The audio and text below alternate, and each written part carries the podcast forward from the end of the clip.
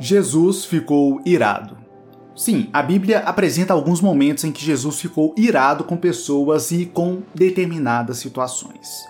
Também houveram momentos em que o mestre foi duro e ríspido com determinadas pessoas. O curioso é que, geralmente, quando isso acontecia, ou um fariseu ou um religioso estava na cena tentando dificultar que as pessoas tivessem acesso a Deus.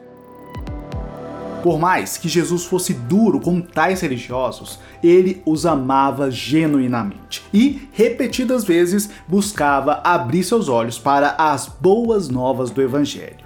Felizmente, Deus ainda está fazendo isso hoje. Em Lucas 15 encontramos um exemplo disso que traz muitos ensinamentos financeiros. Na ocasião, Jesus foi acusado pelos fariseus de comer e acolher pecadores.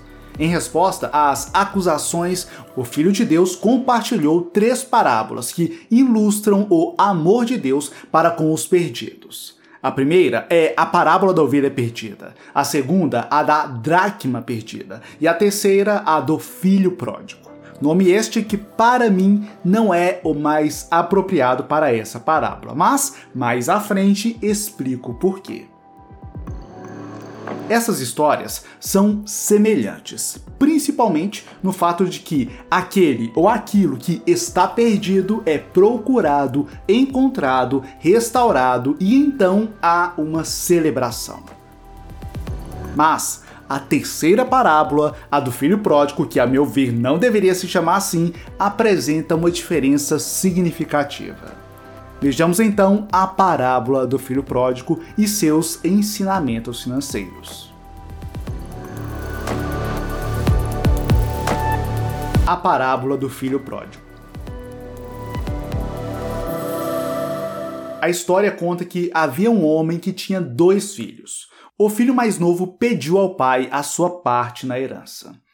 Há um grande problema com este pedido. Geralmente, os bens do pai só eram repassados para seus herdeiros quando ele morria ou não conseguia mais administrá-los sozinho. Portanto, fazer um pedido desse com o pai ainda em vida e com saúde era semelhante a desejar a morte ou a invalidez do pai. Fato é que o pai divide a propriedade e dá ao filho mais novo a sua parte. O filho pega sua herança, vai para uma cidade distante e gasta tudo vivendo uma vida imprudente. Ficando sem dinheiro, a fome atinge a região e ele é forçado a trabalhar apacentando porcos para sobreviver. O que é um trabalho extremamente vexatório para um jovem judeu rico, visto que o porco era tido como animal imundo pela cultura judaica. Vale dizer ainda que esse trabalho não foi suficiente nem mesmo para satisfazer suas necessidades básicas. É aí que ele percebe o erro que cometeu ao sair da casa do pai. Ele percebe que pecou contra seu pai, desperdiçou sua herança e que não merece ser recebido em casa como filho. Então decide voltar e pedir ao pai que o aceite como um servo ele ensaia seu discurso enquanto se dirige para casa. O pai o vê e sai correndo ao seu encontro quando ele se aproxima. O filho confessa seu pecado ao pai. O pai o abraça e começa a dar ordens aos seus servos. Tragam a melhor roupa e vistam ele. Coloquem um anel em seu dedo e calçados em seus pés. Tragam o um novilho gordo e matem-no. Vamos fazer uma festa e comemorar. Lucas 15, 22, parte B ao 23. Tal história revela inúmeros erros financeiros que foram cometidos pelo filho pródigo e muitos cristãos ainda cometem hoje em dia os mesmos erros. E estes erros geram dívidas, inadimplência e pobreza. Citarei aqui dois destes erros. Primeiro erro do filho pródigo: ansiedade financeira. O filho mais novo não aguentou esperar o momento certo. Ele queria sua parte da herança imediatamente. Observe que o mesmo erro acontece hoje. Ninguém aguenta esperar mais nada. Se alguém quer comprar algo, vai lá e compra. E se não tem dinheiro, não tem problema, basta parcelar em 10 vezes.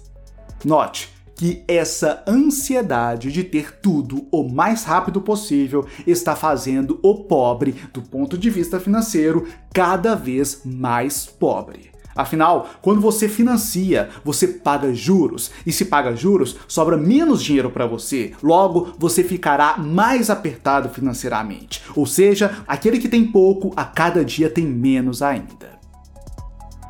O ideal seria que, na maior parte das vezes, você juntasse dinheiro para depois comprar e não fazer o contrário, comprar para depois juntar dinheiro. Segundo erro do filho pródigo, péssima administração financeira. A Bíblia diz que o filho mais novo reuniu tudo o que tinha e foi para uma região distante e lá desperdiçou seus bens vivendo irresponsavelmente. A palavra desperdiçar neste versículo remete à ideia de ter gastos irresponsáveis, impensados e sem o devido planejamento. Provavelmente, esse jovem desperdiçou dinheiro numa vida pecaminosa, prostituição, festas e drogas, mas também é bem provável que ele gastou boa parte do que tinha de forma impensada. Se fosse nos dias de hoje, além de ter ido em festas, ter comprado drogas e etc., eu diria que ele também foi ao shopping, comprou um iPhone recém-lançado, depois comprou várias roupas de marca, depois foi lá na concessionária e financiou um carro zero e depois percebeu que todas essas compras e gastos não cabiam no seu orçamento. Se eu ficasse aqui apresentando todos os erros do filho pródigo, demoraria bastante tempo. Mas, para ser breve, irei apenas citar alguns outros erros. O filho pródigo não tinha uma reserva de emergência. Ele supervalorizou a importância do dinheiro. Ele olhou apenas para o seu bem-estar, negou sua origem, trouxe prejuízo financeiro aos familiares e etc. Apesar desses erros, notamos que o filho mais novo também teve acertos. Ele também tomou sábias decisões financeiras. Quando ele se viu em dificuldade, começou a trabalhar, coisa que muitos que estão com problemas não fazem hoje em dia. Ele planejou voltar à casa do pai e pedir para ser um de seus servos. Não apenas planejou, ele fez aquilo que planejou e fez imediatamente. Bem, se a história terminasse aqui, poderíamos dizer que o nome mais adequado para ela seria Parábola do Filho Pródigo. Mas, como sabemos, essa história é sobre dois filhos. Até agora, aprendemos sobre o filho mais novo. E sobre o filho mais velho? O que Jesus disse sobre ele? Melhor ainda, o que o Mestre quer nos ensinar através dele.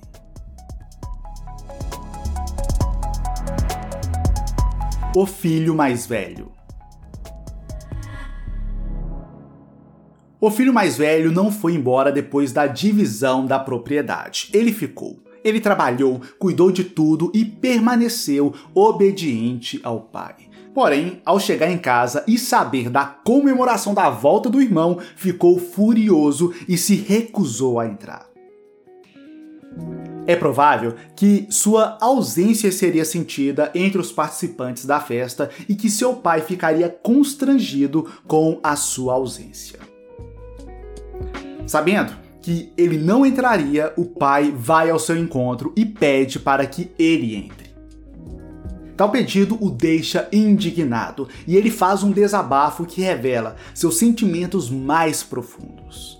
Olha, todos esses anos tenho trabalhado como escravo ao teu serviço e nunca desobedeci às tuas ordens. Mas tu nunca me deste nem um cabrito para eu festejar com os meus amigos. Mas quando volta para casa, esse seu filho que esbanjou os teus bens com as prostitutas, matas um novilho gordo para ele.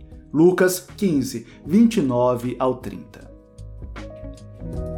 Nesta curta, mas reveladora declaração, o irmão mais velho admite, nas entrelinhas, que a sua obediência e serviço ao pai foram feitos com segundas intenções.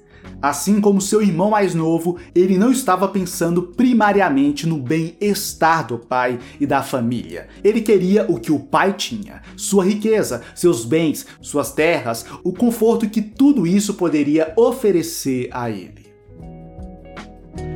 Quando a chegada do irmão ameaçou pelo menos em parte esse conforto, ele ficou furioso. Aqui consigo ver o filho mais velho cometendo muitos dos erros do filho mais novo. Ele também estava supervalorizando o dinheiro, colocando o sucesso financeiro em primeiro lugar, à frente do sucesso familiar. Ele também estava olhando apenas para o seu bem-estar, mesmo que isso trouxesse prejuízo aos familiares.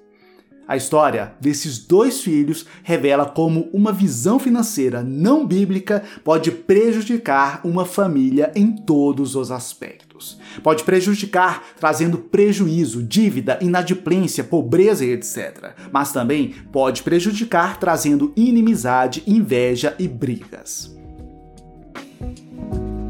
fazendo uma autorreflexão, percebo que em alguns momentos da minha vida eu tive atitudes financeiras parecidas com a do filho mais novo. Eu fui um tolo durante o tempo que vivi sem uma reserva financeira. Também já fiz besteira, desperdiçando dinheiro ao fazer compras não planejadas apenas para satisfazer desejos momentâneos. Sem contar que, em muitos momentos, não soube esperar e entrei em financiamentos e parcelamentos que não precisava.